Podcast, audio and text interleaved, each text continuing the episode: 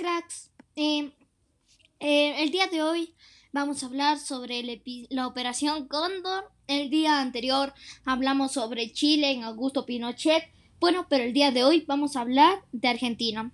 Es un tema muy interesante. Lo Argentina a mí me parece algo así súper, súper bien. Es algo muy interesante.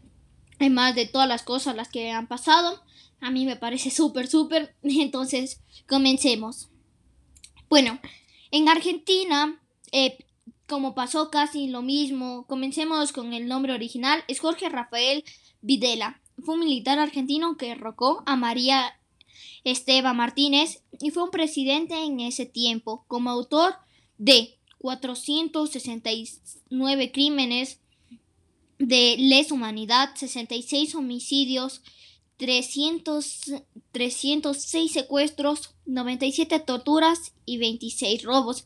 En Argentina no es muy largo, pero era muy feo. Mataba a tus padres porque solo, porque solo estar socialistas o comunistas. Eso era algo, algo muy feo. Además, esos son los datos que encontré, pero hay más porque todavía se siguen descubriendo fosas de eso. Eso era que encontré en el 2011, pero al día de hoy todavía no aparece ni una información de esa.